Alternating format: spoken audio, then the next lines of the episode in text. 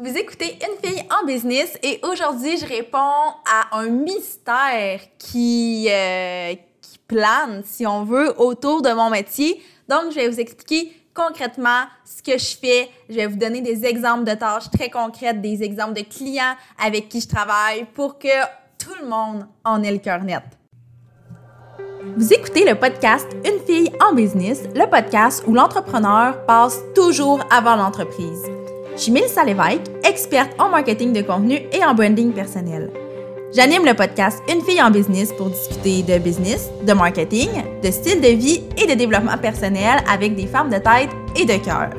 Mon but, c'est simplement de vous aider à vous réaliser à travers vos différents projets personnels et professionnels. Ensemble, on va travailler pour devenir les femmes de cœur qu'on a toujours voulu être. S'il y a bien quelque chose qui intrigue les gens à l'ère des médias sociaux, c'est vraiment les nouveaux métiers qui sont nés du web, dont entre autres le métier que je pratique, qui est celui de créatrice de contenu.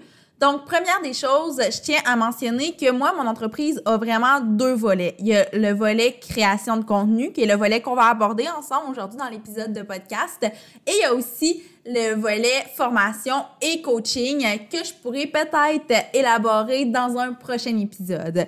Mais quand je parle du métier de créatrice de contenu, ben, ça porte toujours un peu à confusion.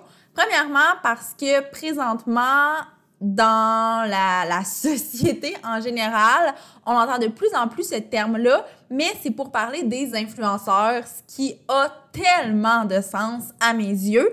Sauf que mon métier de créatrice de contenu, moi, je ne le pratique pas en tant qu'influenceur et c'est là que ça devient un peu mystérieux pour beaucoup de gens.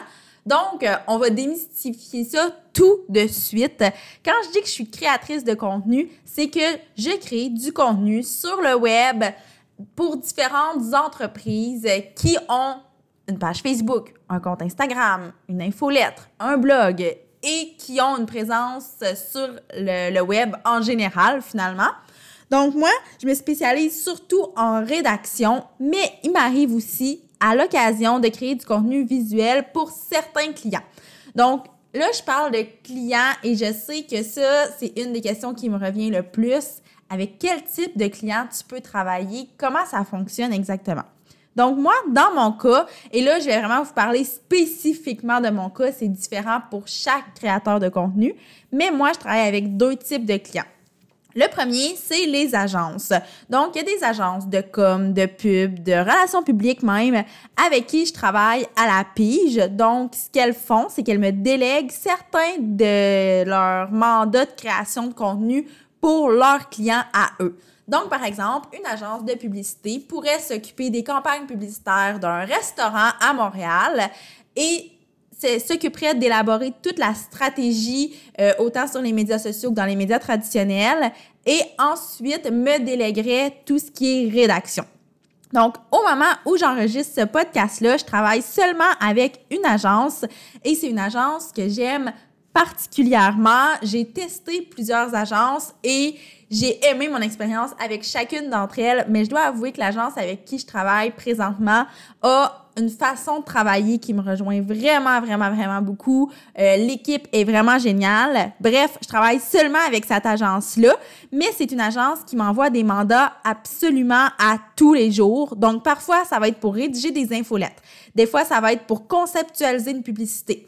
Des fois, ça va être pour faire la rédaction d'un funnel de vente, par exemple. Donc, je reçois une grande partie des tâches qui sont reliées à la rédaction de cette agence-là, qui occupe beaucoup, beaucoup mes journées parce que, comme je l'ai dit, je reçois des tâches à tous les jours de leur part, étant donné que c'est une agence de quand même moyenne, grande envergure, si on veut.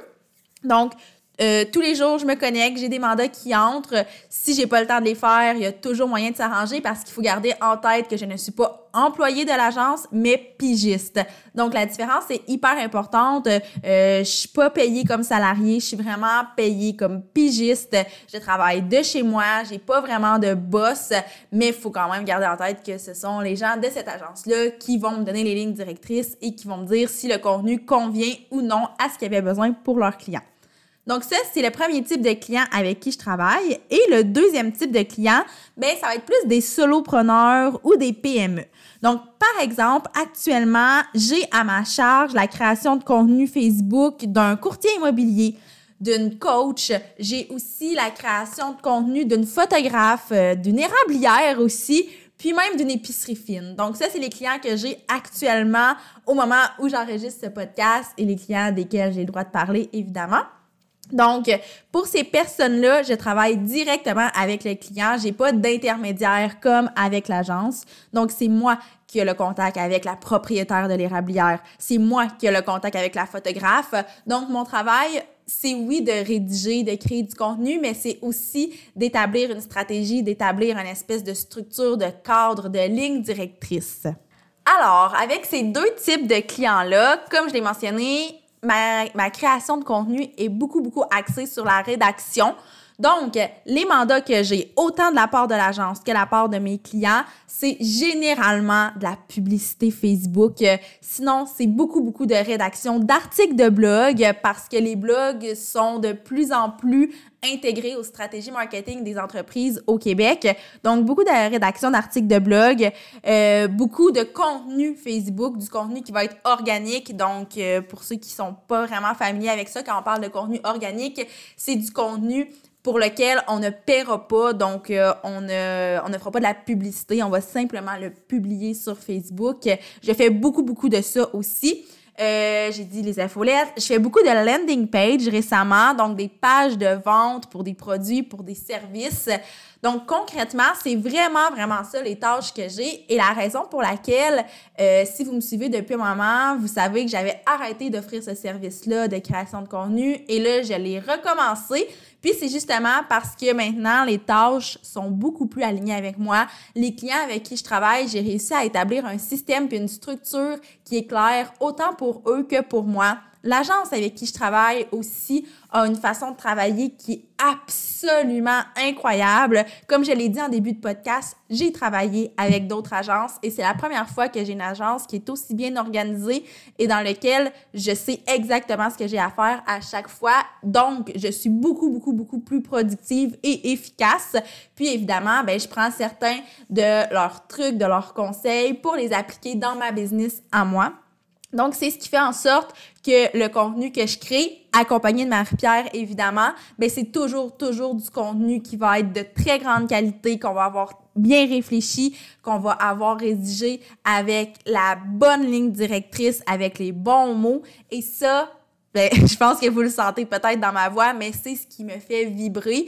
Donc, j'ai réalisé avec le temps que la stratégie, ça va toujours être quelque chose qui me passionne, c'est quelque chose que j'aime enseigner, mais c'est pas quelque chose que j'aime exécuter. Donc, au niveau de l'exécution, moi, ce que j'aime faire, c'est d'avoir déjà une stratégie, partir de ça pour ensuite créer du contenu parce qu'il y a un aspect tellement créatif où on joue avec les mots et évidemment, comme j'ai toujours adoré l'écriture, c'est certain que d'écrire à tous les jours et dans différents contextes, ça me passionne énormément.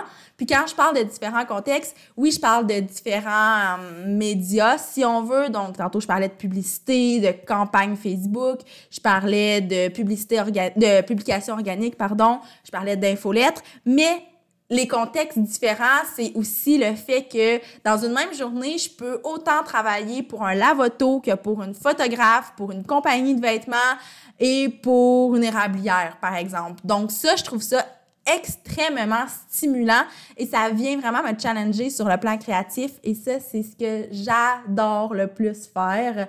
Donc, bref, je pense que avec toute l'information que je viens de vous raconter, que je viens de vous donner, vous avez une meilleure idée de ce que je fais comme travail, vous avez une meilleure idée de ce que c'est être créateur de contenu en travaillant pour d'autres entreprises. Puis j'espère que les créatifs qui m'écoutent, ça leur réveillé quelque chose en vous, puis que vous avez envie, vous aussi, peut-être d'offrir ce genre de service-là parce que c'est un nouveau métier. C'est un métier qui est absolument incroyable. C'est un métier qui, comme j'arrête pas de le dire, me passionne énormément. Puis j'ai vraiment envie de propager ça autour de moi et d'ailleurs. Si j'ai allumé quelque chose dans votre cœur, dans votre tête, n'hésitez pas à m'écrire, que ce soit sur Instagram, que ce soit sur la page Facebook de la mallette, que ce soit par courriel. Euh, écrivez-moi, parlez-moi un peu de votre background, de vos ambitions, de ce que vous faites actuellement, de ce que vous voulez faire, où vous voyez dans 10 ans. Puis ensemble, on va peut-être pouvoir brainstormer pour trouver une façon que vous aussi, vous puissiez faire exactement le même métier que moi et être aussi passionné par ce que vous faites. Donc, bref, je vais mettre fin à cet épisode et j'espère sincèrement que ça vous a plu et que ça a répondu aux questions que vous pouviez vous poser. Et moi, je vous dis à la semaine prochaine pour un autre épisode de podcast.